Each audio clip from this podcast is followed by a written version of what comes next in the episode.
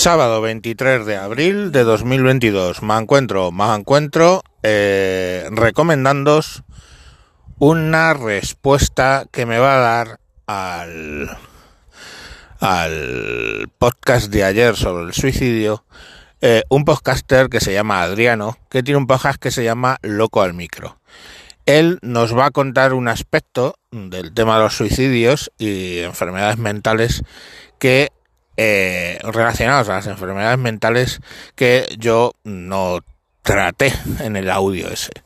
En ese audio mmm, solo mencioné de, de pasada eh, condiciones mentales, digamos, sencillas o leves, como puede ser una depresión, pero él nos va a hablar, hablar madre mía, nos va a hablar de el eh, problema de los suicidios con gente que tiene condiciones médicas complejas, pues eh, carencias de serotonina, en fin, toda una serie de cuestiones que él conoce infinito más que yo y que yo no mencione y debería haberlo hecho por lo menos un poco más en profundidad.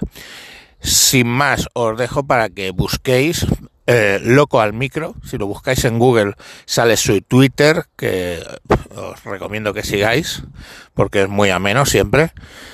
Y sale su enlace al podcast, tanto en Spotify como en Apple en Apple Podcast, ¿vale? Loco al micro, tal cual.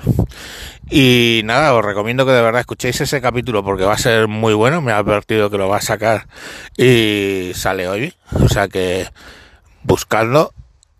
Y ya si os podéis darle un poco de amor y suscribiros porque tiene unos capítulos muy interesantes siempre, pues de temas variopintos y a veces también de tecnología y, la verdad es que como decimos aquí en España no da puntada sin hilo nunca.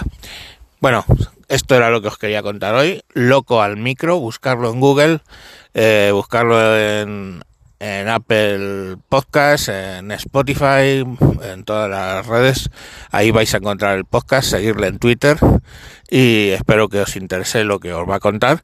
Y por favor que lo interioricéis, tanto lo que yo conté ayer como lo que va a contar él hoy, eh, lo interioricéis y, y bueno, pues en la medida que posible pues ayudéis a que por lo menos eh, los que son de temas de condiciones médicas, pues que se haya, se hagan campañas de seguimiento y de financiación de esos medicamentos. Mm, en los países sabéis que no, en los países que no hay seguridad social, pues todo es bastante más problemático porque tienes que pagar tú los tratamientos que no son baratos.